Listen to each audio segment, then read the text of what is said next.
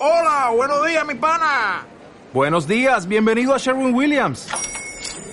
¡Ey! ¿Qué onda, compadre? ¿Qué onda? Ya tengo lista la pintura que ordenaste en el ProPlus app. Con más de 6.000 representantes en nuestras tiendas listos para atenderte en tu idioma y beneficios para contratistas que encontrarás en aliadopro.com. En Sherwin Williams somos el aliado del PRO.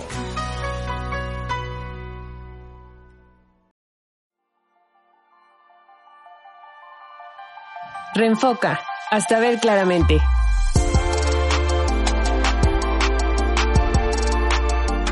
Ser, hacer iglesia. Bienvenidos nuevamente a otro episodio de Reenfoca. Estamos hablando eh, sobre los temas de la serie Ser, hacer iglesia. Me acompaña Romeo e Isaías. Hola, hola. ¿Cómo están? Sí, ahora después de haber cerrado el tema de compasión, vamos a empezar a hablar de conexión. Estuvimos viendo temas como tolerancia, vulnerabilidad, confrontación, que son muchas relaciones interpersonales y que tenemos bastante para aprender de eso. Pero ahora te queremos tocar el tema de conexión. Suena muy similar a relaciones interpersonales y tiene que ver, pero como lo veníamos platicando en el videíto que, que salió hace unos días, ah, la conexión o la forma de conectar también viene mucho de qué transmites al hablar, cómo te mueves en diferentes escenas y todo por el estilo, ¿no? Ahorita ya lo vamos a ir desmenuzando más. Exacto. Creo que este tema de conexión es pues importantísimo en las relaciones que llevamos con los demás, eh, pero hablando de ser y hacer iglesia, la conexión es algo que va a determinar mucho de cómo vamos a desarrollarnos como iglesia y lo que hacemos propiamente como iglesia. Eh, esta conexión está muy, muy determinada por las intenciones con las que llegamos, con las, la intención que tenemos con conectar afuera. O sea, no es solamente conexión entre nosotros, sino esta eh, eh, acción muy importante que como iglesia tenemos que conectar con las realidades que existen afuera de las cuatro paredes. Creo que esta es una de las grandes, de los grandes desafíos eh, de las grandes áreas de oportunidad y de crecimiento para la iglesia, porque no lo hacemos muy constantemente. O sea, es muy común que como iglesia tratemos de conectar en nuestros términos, con nuestras palabras y muy veladamente con nuestras intenciones, que es algo que se nota y que muchas veces, al no ser claros y sinceros con la intención que tenemos de conectar con lo de afuera, se siente un grado de inseguridad por parte de la gente que no es cristiana, que no está dentro de una iglesia, porque no entienden por qué estás tratando de conectar conmigo y no eres sincero a veces o no somos sinceros muchas veces en acercarnos tal cual es la intención que traemos. Y bueno, vamos a empezar hablando primeramente por qué conectar, o sea, cuál es la necesidad humana de conectar. Obviamente es el no estar solos porque Dios nos diseñó de una manera en la que tenemos que relacionarnos, no vivir por nuestra parte o independientemente porque somos parte de, de un cuerpo, somos parte de un todo. Así diseñó Dios las cosas y por eso es importante aprender a conectar de una manera sana, de una manera que no tenga nada que ver con, con una cultura o con un tipo de, de conexión aprendida, sino más bien conectar de una manera correcta como Dios lo, lo ha previsto o lo ha diseñado para nosotros. Y pienso que el conectar primero es con qué intención buscamos conectar con los demás. Sí, y de hecho, ahorita pensando en el video y con este tema, creo que lo podemos ejemplificar todo esto con las fotos o con el contenido que subimos a nuestras redes. A veces las maquillamos bastante en nuestras fotografías, buscamos el mejor enfoque, que se vea mejor el filtrito y lo que sea. Pero ¿cuál es la intención o qué es lo que buscamos detrás de esa fotografía? ¿O qué es lo que queremos lograr detrás de eso? Y es lo mismo con las conexiones que tenemos. Tenemos que abrir y revisarnos, o sea, qué es lo que estamos buscando y por qué es que me estoy acercando a esta persona, por qué estoy invirtiendo en este grupo, por qué me estoy relacionando con estas otras personas. Y poder ser intencionales de una forma sana, correcta, y no que la búsqueda de nuestra necesidad de conexión sea la que nos domine y nos lleve sin rumbo alguno creo que eso es importante, ¿no? O sea, muchas veces estamos muy acostumbrados a los filtros, ¿no? Como dices, en las fotos, en las, en las historias que subimos en las redes, todo esto. Y no que los filtros sean malos, el problema es que cuando utilizamos filtros como la forma de acercarnos y aparentar algo es cuando ya, eh, ya no está chido, ya no está bueno y la gente se da cuenta que, que, es, que no es genuino y eso genera una resistencia, porque tenemos que entender algo importante. Para poder eh, eh, transmitir un mensaje, efectivamente, para que un mensaje entre y, impacte y para que un mensaje sea significativo para una persona, es más fácil que yo lo reciba de alguien que está conectado conmigo, con mi realidad, a una persona que está completamente desconectado de quién soy, la realidad, la famosa escena en la que me encuentro y de repente llega y me suelta un choro y me suelta algo que ni estoy pensando, que ni es mi realidad, que ni es algo que ahorita estoy viviendo. Y de repente, me, aparte de eso, de que está desconectado completamente, estamos desconectados, me pone un filtro que no me hace percibir lo genuino. Entonces aquí tenemos dos dificultades muy grandes. Una es que yo no puedo pretender tener una efectividad en el mensaje, en la palabra que le doy a alguien, si estoy completamente desconectado de esa persona, de su realidad, de lo que vive y de lo que es en sí la persona. Y, y la otra es llegar pretendiendo conectar a través de una apariencia, tapando mi intención. Los filtros, eh, bueno, de hecho a mí me gusta usar mucho los filtros, pero pienso que también llega un punto en que ya no son totalmente buena idea cuando ya distorsionan una verdad, ¿no? O sea, cuando ya eh, el filtro está de por medio y está ocultando algo, es cuando pues ya no está padre, ¿no? Las redes sí son un tema en este aspecto porque, pues, así como te pueden ayudar a acercarte a las personas, también te pueden ser como de tropiezo para poder tener una buena relación, porque si abusas de estos filtros, aún no solamente los que podemos usar con la cámara, sino filtros de solo comentar algunas cosas o solo subir algunas cosas y no subir cuando te estás sintiendo triste o deprimido o etcétera, pues eso es lo que no dan este aspecto verdadero o esta identidad verdadera de quiénes somos, ¿no? Y nos estamos acostumbrando a eso y pienso que ese es el, el gran problema de ahora, ¿no? Que Pensamos que todo es miel sobre hojuelas en la vida de los demás y eso a veces hace que nuestras conexiones se, se hagan muy complicadas y no sepamos cómo acercarnos o cómo hablar con las personas porque si no son los temas que se tocan tal vez en sus redes, como que no sabes profundizar en temas que van más hacia la intimidad o que son más profundos. O, por ejemplo, aún como cristianos, acercarse de una manera más profunda con personas que no son cristianas, también ese, ese es un rollo porque no sabemos cómo acercarnos a personas que no hablan como nosotros hablamos o que no piensan como nosotros pensamos. Y toda esta distorsión nos causa este conflicto de no saber cómo ser empáticos, de cómo escuchar a los demás o de cómo hablarles, ¿no? De cómo conocerlos, de cómo pasar tiempo con ellos. Y pues es una era complicada en donde las conexiones están en riesgo. Creo que Pau dice con dos cosas muy importantes y es que prácticamente lo que estamos diciendo ahorita que queremos conectar partiendo de una desconexión.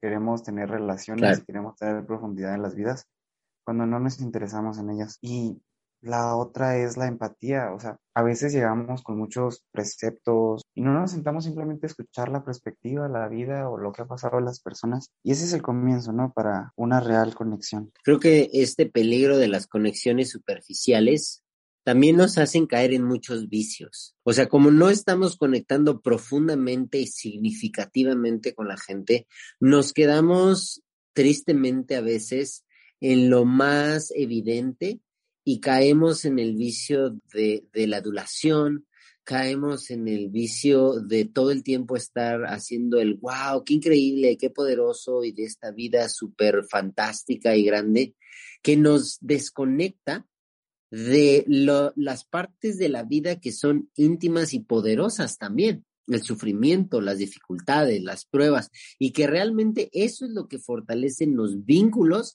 que nos van a hacer efectivos cuando queremos impactarnos entre nosotros. No es nada más yo impactar la vida de alguien, sino el que alguien pueda también impactar mi vida. No está mal vivir en estas conexiones o comenzar por estas conexiones superficiales, porque así vamos entablando relaciones. O sea, de un qué padre se te ven esos tenis, oye, qué chida está tu playera, qué increíble está tu chamarra.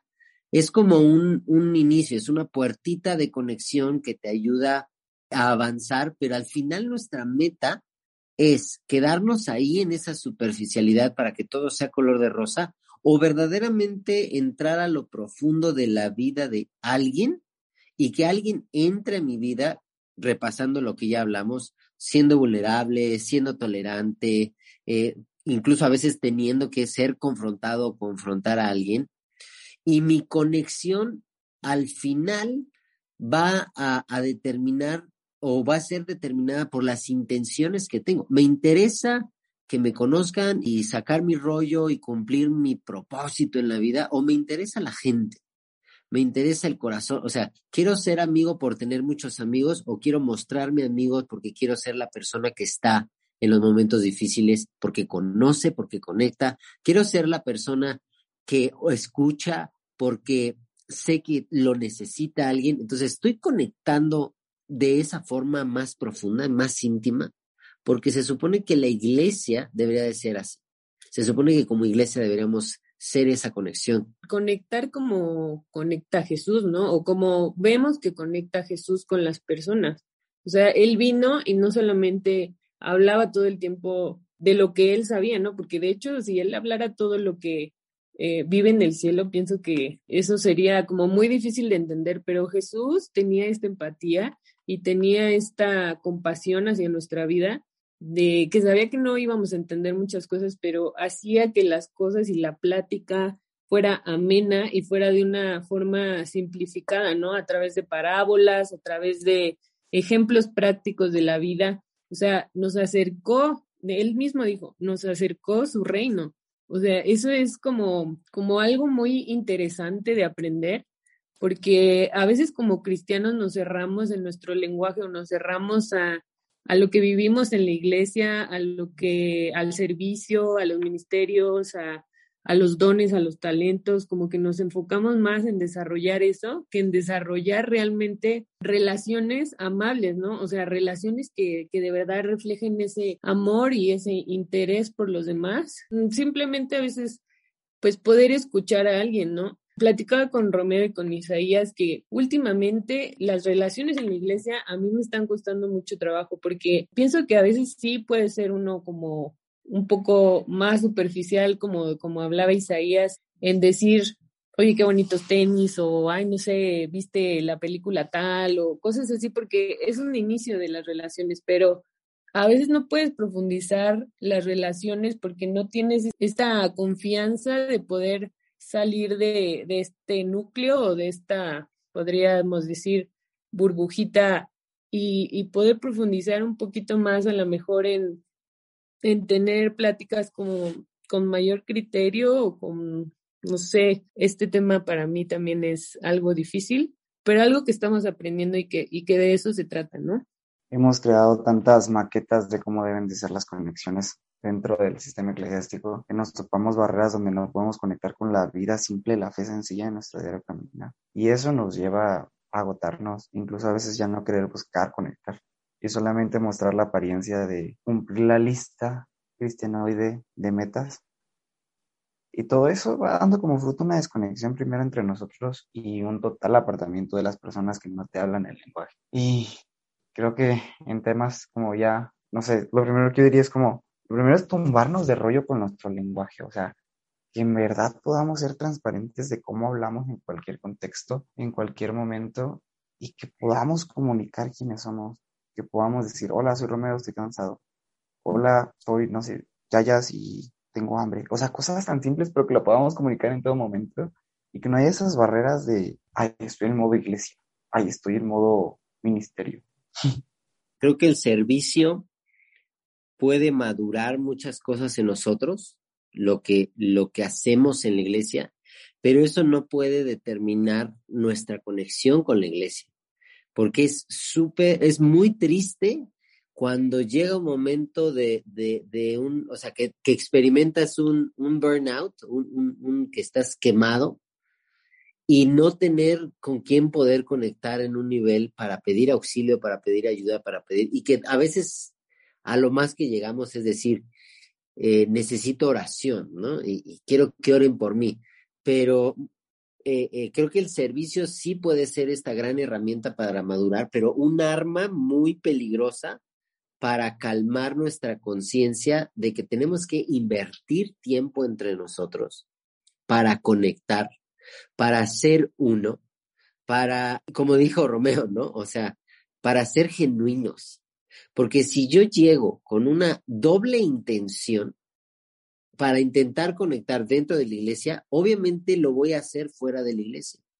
Y, y a mí me, me, me sorprende mucho cómo hay hay movimientos, ¿no? Eh, en la sociedad que son genuinos. O sea, tú ves al vegano que es vegano en todas partes y aunque se mete un Burger King sigue siendo vegano. ¿Me explicó? No tiene que aparentar, no tiene que moverse por la intención del colectivo en el que está para ser otra persona. No tiene este problema de andar aparentando, pero el cristiano no puede ser cristiano genuino ni siquiera a veces dentro de la propia iglesia. Y esto es triste y es un desafío y una oportunidad para que crezcamos en nuestra sinceridad como cuerpo, para que primero nosotros estemos bien conectados, unidos, y esto haga que nuestra fe sea un testimonio que pueda transformar a otros. Eso pasaba con Jesús. Estábamos hablando en Juan, de Juan 1, ¿no? Cuando los primeros discípulos, los primeros dos discípulos que llegan con Jesús, Juan y Andrés, ven pasar a Jesús Juan el Bautista dice, ese es el Cordero de Dios, van detrás de él, lo van siguiendo y lo primero que Jesús les pregunta es, ¿qué buscan? Y creo que esa es la gran pregunta para nosotros en este momento. ¿Qué estoy buscando? ¿Qué estoy buscando cuando quiero servir? ¿Qué estoy buscando cuando quiero hablar con el pastor? Cuando quiero ir a evangelizar? Cuando quiero hablar de mi propósito en la vida y mi sueño. ¿Qué estoy buscando? Y para saber qué estoy buscando, debo de ser sincero con mis intenciones. Sí, como dices, Jesús era el mismo con todos. Jesús era el mismo tanto con los fariseos como con los pecadores, ¿no? O sea, no tenía como que, ah, con ellos voy a hablar de diferente manera para que me entiendan, sino hablaba con todos igual y hablaba con autoridad, pero también hablaba con amor.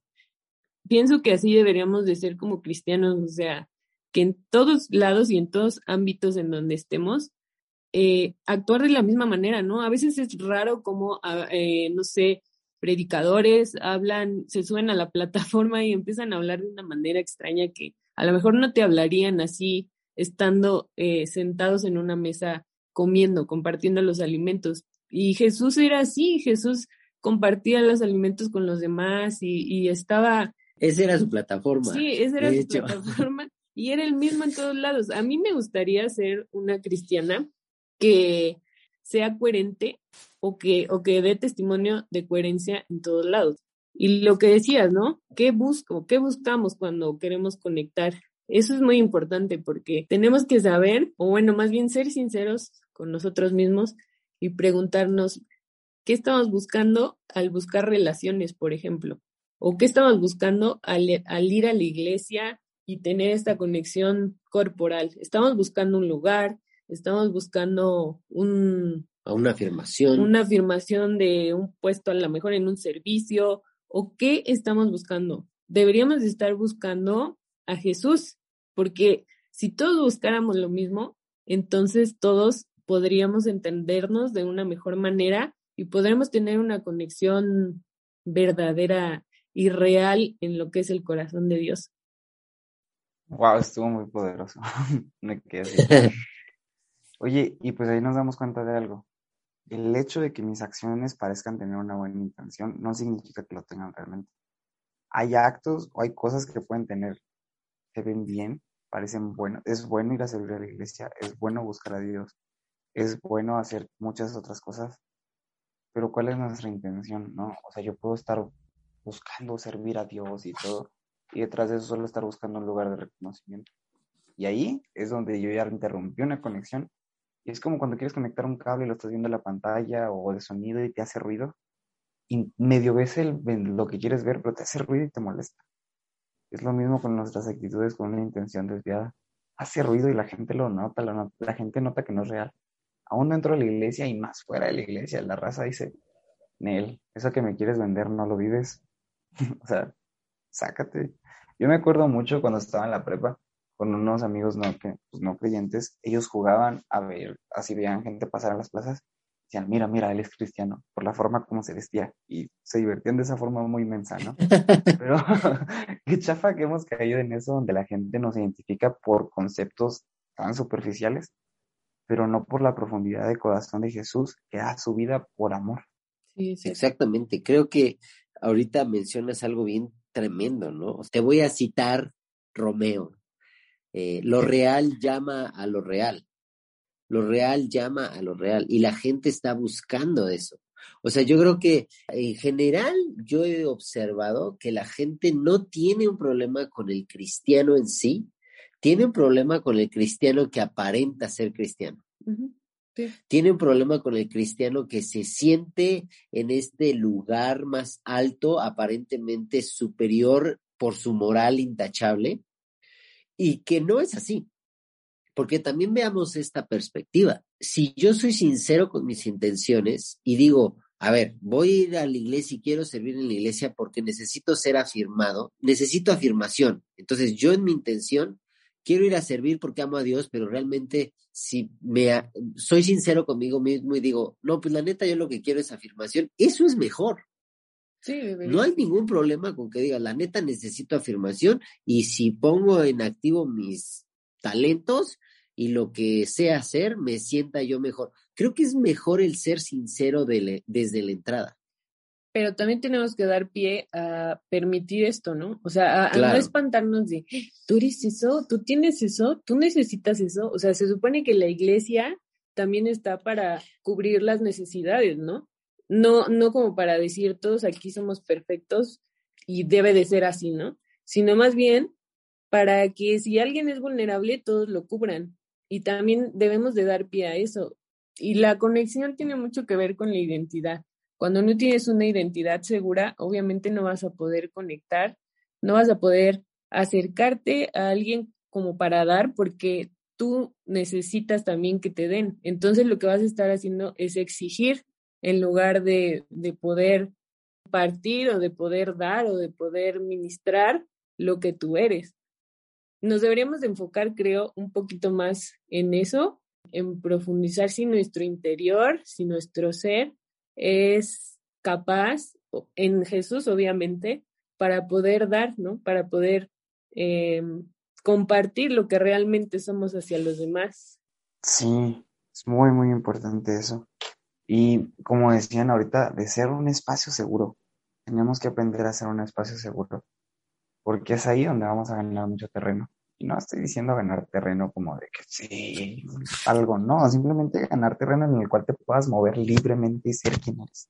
No, bueno, o sea, eso de espacio seguro es vital, es vital. Creo que, que eh, Jesús era un espacio seguro para cualquier persona, por eso podía llegar una prostituta hasta sus pies a besarle.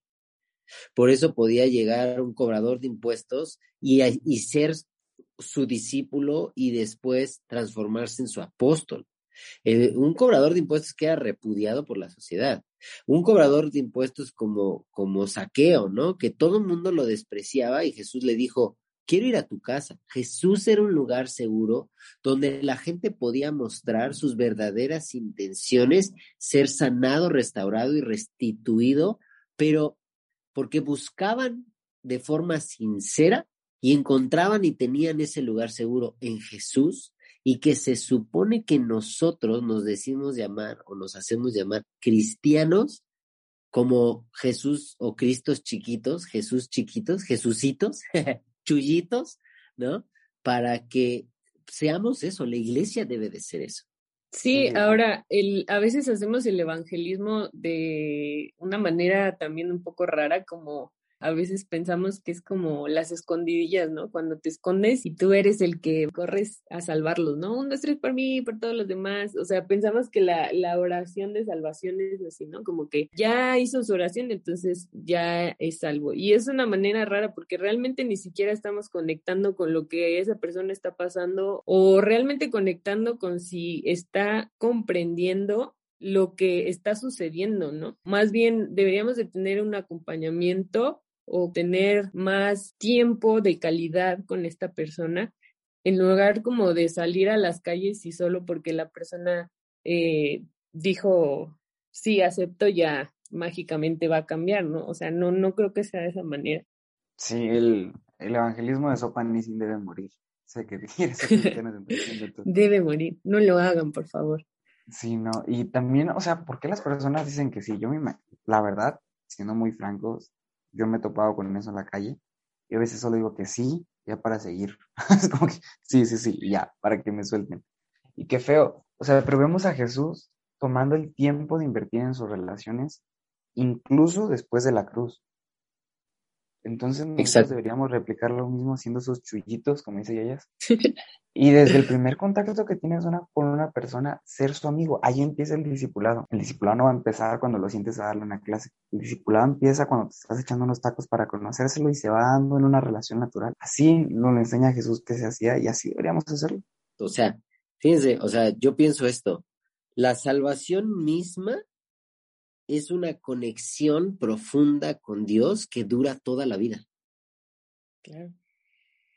Toda la vida. O sea, que yo sea salvo no es un momento en donde yo hago una oración y ya soy salvo. Que yo sea salvo es una conexión que establezco con Dios en donde va causando, produciendo un efecto de transformación en mí que puede durar, no sé, todos los años de la vida que esté yo aquí en esta tierra o hasta que me muera o Cristo venga. Entonces, como iglesia, ¿cómo estamos pensando que un mensaje poderoso, transformador, va a llegar por un momento en donde mi intención es que simplemente se siente y llene un espacio en un edificio? Mi conexión como iglesia con alguien de afuera, sea quien sea y como se vea, toma un tiempo y toma tiempo antes de que el mensaje que yo le quiero dar surta un efecto, porque así es como hoy yo estoy recibiendo mi salvación, así es como hoy yo estoy creciendo en mi fe, porque conecto con Jesús, Jesús toma el tiempo de conectar conmigo, no me da un evangelio de sopa nisin, sino toma el tiempo necesario para que el Espíritu Santo haga su obra en mí y me transforme. Y creo que estamos llegando a un punto muy interesante aquí. No sé si se están dando cuenta, pero como que todo apunta a que las conexiones reales son profundas, o sea, no son no son solamente superficiales, son profundas y la profundidad nos lleva al compromiso. Creo que si no existe un compromiso, no vamos a llegar a esta profundidad y entonces va a ser, van a ser puras relaciones que sean así, superficiales. Y bueno, quería decir también que el compromiso, no lo habíamos pensado ni lo habíamos platicado, pero es una palabra clave para conexión. No sé qué tengas que decirnos, eh, Romeo, acerca del compromiso. ¿Qué piensas? Es una palabra a la que mi generación le teme. Cañón. Pero que por no entrarle, la sufren todas las áreas. Y debemos aventurarnos, o sea, hablando como... Pero no te la pregunté para que te espantese tampoco. Ya me asusté, por eso la estoy No, ¿tú qué piensas, Isaías? También, también puedes comentar, no, no era personal, Romeo, no te espantes. No, pues, o sea, pienso que cuando quiero conectar, debo de acercarme con la conciencia de que eso requiere un compromiso profundo y que eso es arriesgado para mí. Reafirmando un poquito lo que dice Pau, ¿no? O sea, si yo estoy pensando en conectar, Estoy pensando en salir, evangelizar, en disipular a alguien, en enseñar, en servir en la congregación, en hablarle a mis amigos de, de Dios, en ser un misionero en otro país, en irme a un instituto bíblico, o sea, todas las herramientas que me pueden ayudar a conectar a una persona con Dios, tengo que entender que involucra un compromiso, como dijiste, que me debe de llevar a algo profundo con las personas y que es arriesgado porque me va a poner en un lugar primeramente de vulnerabilidad, en donde no me voy a sentir tan cómodo, pero que tengo que ser sincero para mostrarme tal cual soy, que también soy imperfecto, que también necesito de la conexión de alguien más, que también necesito que, que alguien se abra conmigo y me dé este espacio cómodo y seguro en donde yo pueda eh, conectar estas partes difíciles de la vida. O sea, hasta para enfrentar un miedo y confesar algo. Es que, ¿sabes qué nos va a llevar a este compromiso? Nos va a llevar el tener una visión de las personas correctamente. O sea, como lo tiene Jesús hacia nuestra vida, así debemos de tener una visión correcta hacia las personas, verlos con, verlos con ojos de amor, verlos con los ojos que los ve Jesús, es lo que nos lleva al compromiso, porque entonces, si vemos de esta manera y con esta visión a las personas, vamos a poder tener esta persistencia o esta constancia de poder guiar las relaciones hacia eso, no hacia lo que ven nuestros ojos carnales, porque a veces es bien difícil acercarse a alguien que no te cae bien o que estás viendo que, que de plano tiene intenciones que no son agradables para, para ti o que son intenciones aún hasta a veces tóxicas y, y abusivas, ¿no? Pero cuando, cuando vemos a la gente como Dios la ve y con ese amor y con esa, con ese fin de gracia, entonces tal vez nuestras relaciones y nuestra conexión va, van a cambiar ya después de mis cinco minutos aterrorizado por esa palabra, creo, que puedo, me puedo comprometer con este tema.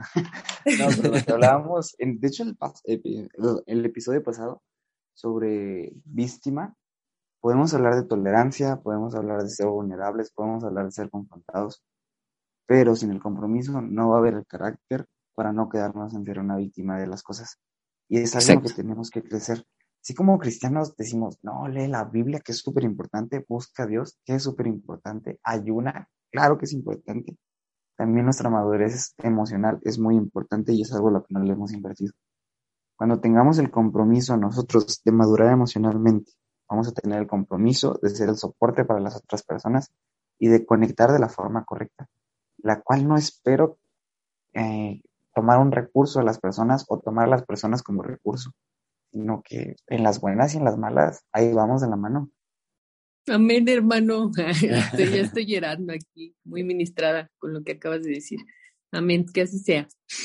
no, o sea, la neta creo que el, el volvemos al tema, ¿no? De, de ser soporte. Estamos llamados a eso, o sea, a conectar profundamente para tener las herramientas de, de, sostener a alguien. O sea, ¿cómo voy a sostener a alguien con puro mensaje de caldito de pollo para el alma? Wow.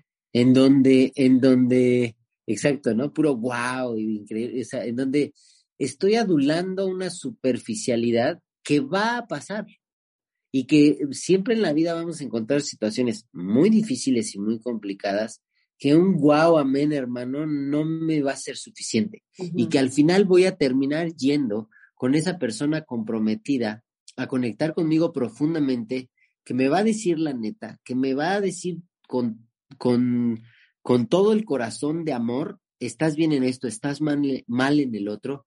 Todos tenemos una persona así y es donde más nos sentimos fortalecidos e impulsados para ir hacia adelante. La palabra compromiso inevitablemente va más allá de mí por supuesto, porque eso es lo que nos da miedo, que, me exige de más de lo que quiero dar. Pero la palabra compromiso es necesario. Yo no puedo conectar si no estoy comprometido a ir profundamente y, e interesado por la persona. Por eso Jesús decía, pues, ¿qué buscan? O sea, ¿están buscando maravillas, están buscando señales o están buscándome a mí? Eh, interesados, interesados en qué, ¿no? Porque como decías, el wow, el amén, el tremendo y todas estas palabras que son pues bastante aduladoras. No digo que estén mal y tampoco es como burla, pero sí es, como los filtros, ¿no? O sea, tenemos que tener cuidado y saberlas utilizar, no hacer de eso como una cultura cristiana que si no lo dices, entonces no, como que no estás in, ¿no? No estás dentro de la cultura cristiana, sino más bien eh, tener cuidado con eso, porque si no, entonces estamos creando un cristianismo bastante superficial y es lo que no queremos. Queremos profundidad, queremos eh, de verdad llegar al corazón, llegar a la raíz, eh, llegar a la necesidad de las personas. Y eso a veces no nos permite, no, no sabemos cómo conectar porque no tenemos esta profundidad. Definitivamente. Y tenemos que buscar o llevarnos de tarea o no sé cómo decirlo. El revisar qué estamos buscando las personas, qué estamos buscando lo que hacemos y qué estamos consiguiendo. Pero también, qué es lo que estamos proyectando en nuestra relación un egocentrismo bien canijo o un compromiso como el que Jesús hizo con, los, con nosotros. Eso está muy rudo. o sea, está muy rudo porque podríamos comenzar por ser más sinceros y eso nos ayudaría a esquivar alguna atmósfera o crear alguna atmósfera de hipocresía y, y nos ayudaría a identificar mucho mejor lo que necesitamos y también lo que queremos. O sea, si yo puedo ser sincero, siempre voy a provocar que otros sean sinceros. Si yo puedo mostrarme tal cual soy, voy a, voy a provocar que otros tengan la comodidad y la, la, la confianza de mostrarse así conmigo. Vamos a esquivarle las hipocresías y superficialidades y nos vamos a poder hablar de frente qué es lo que queremos, qué es lo que necesitamos y qué intenciones tenemos y neta echarnos la mano entre nosotros para, para que si hay algo que no, no suena bien o hay algo que no está bien, bien alineado, pues a lo mejor sale el consejito, sale la buena charla, sale el ratito buena onda de, de, cotorrear para decir, hey, a lo mejor podría ser así o lo otro, o incluso pues vamos a orar o vamos a, a echarnos la mano, vamos a estar ahí juntos, vamos a salir adelante y, fortalecemos vínculos. Y creo que no es idealismo, ¿no? O sea, no estamos hablando de algo que sea como muy idealista o que estemos queriendo hacer la iglesia a nuestra manera. Porque con todo el temor de Dios lo digo, es, pienso, lo que Dios quiere. Es lo que Dios quiere de su iglesia. O sea, que no haya como ah, sí, yo soy más que tú y entonces sígueme y yo te enseño cómo hacer las cosas, sino más bien que todos nos, nos tenemos que ayudar, todos nos tenemos que ver los unos por los otros, ¿no? O sea, ya hablamos de este tema y lo vamos a hablar hasta el cansancio porque tiene que ser así, o sea, es algo que tiene que ser y que será, ahora sí que cuando Cristo venga, va a venir por una iglesia perfecta y, y lo dice en Efesios, ¿no? Hasta que todos lleguemos a la altura de este varón perfecto. Y eso es lo que, lo que anhela su corazón, es lo que él va a ver y la iglesia por la cual va a venir. Entonces, pues más bien esto es una exhortación y es un ánimo a las personas que nos están escuchando para que si lo identifican, lo hagan y sean, sean parte de esto, vaya. Sí, definitivamente ser parte de esto. Y si nos atrevemos a hablarlo es porque lo hemos vivido, porque cada uno de los que estamos hablando aquí hemos pasado un tiempo en el cual fuimos quebrados al darnos cuenta que nuestras intenciones no eran correctas. Y que día a día vamos, vamos con el Señor y vamos con nuestros amigos a decir qué onda con nuestras intenciones, siendo vulnerables para no volver a caer en esa trampa. No miramos desde arriba, sino buscamos ser apoyo. Exactamente, creo que ya siendo vulnerables y sinceros, hablamos esto desde, muchas veces desde el error, muchas veces desde la falla. Desde haberlo hecho nosotros mal. De haberlo hecho mal, exactamente, y de poder decir, bueno, o sea, a lo mejor eh, hablarlo así, tan sincera, tan abierta, ayuda a alguien a, identificarlo y decir, bueno, pues, o sea, qué chido y, y, mira, me están evitando un buen rato de disgustos y de malos tratos y modos de mi parte hacia otros o de otros hacia mí. Y algo muy importante, no solo es compromiso, también conectar es límites. También conectar es saber hasta dónde puedo, hasta dónde debo o hasta dónde alguien debe de entrar, entrar, entrar a mi vida con todo. O sea, no estoy, no estoy como obligado a todo el tiempo exponer tanto que mis conexiones me hagan una persona eh, irrespetuosa, que mis conexiones me hagan una persona que está rebasando los límites, porque a lo mejor sí puedo estar muy interesado, pero me intereso de más en cosas que ni siquiera me están ah, llamando o me, incumben. Y eso, eso creo que también eh, debemos de practicar, el compromiso como el límite. Y, y parte, y volvemos al mismo punto, mis intenciones, qué estoy buscando, porque lo que yo busco y las intenciones que tengo van a dirigir mi pasión. Precisamente hablar de límites es importante porque las conexiones no son a fuerza. Las conexiones deben de ser algo natural y algo, digámoslo, orgánico. Y los límites nos ayudan a eso, nos ayudan a saber hasta dónde es prudente y hasta dónde no es prudente. Y pues creo que sí es un tema como para poder hablar después. Es un tema importante porque a veces como cristianos no sabemos cuál es el límite o cuál es el corazón de Dios, cómo ser sabios para cuidar nuestro corazón, para saber hasta dónde permitir, para saber llevar un vínculo de paz y un vínculo de amor. Y es interesante y, pues después yo creo que lo estaremos hablando, ¿no? Pues tenemos mucho por hablar en otros episodios, porque si no, aquí nos agarramos y le amanecemos. Y no acabamos. El chal, le echamos el chal y el chal de saltillo. El chal de saltillo. es que. pues esto fue todo. Esperemos les ayude con sus conexiones y que demos un giro a nuestras relaciones como iglesia. Podamos mostrar el amor de Jesús en cada en cada conexión que hagamos en nuestro entorno. Así es, que así sea. Amén, gloria a Dios, hermanos. Aleluya, wow. wow, tremendo. Wow, yeah. Nos despedimos y que estés muy bien. Saludos a todos. Bye. Bye. Bye.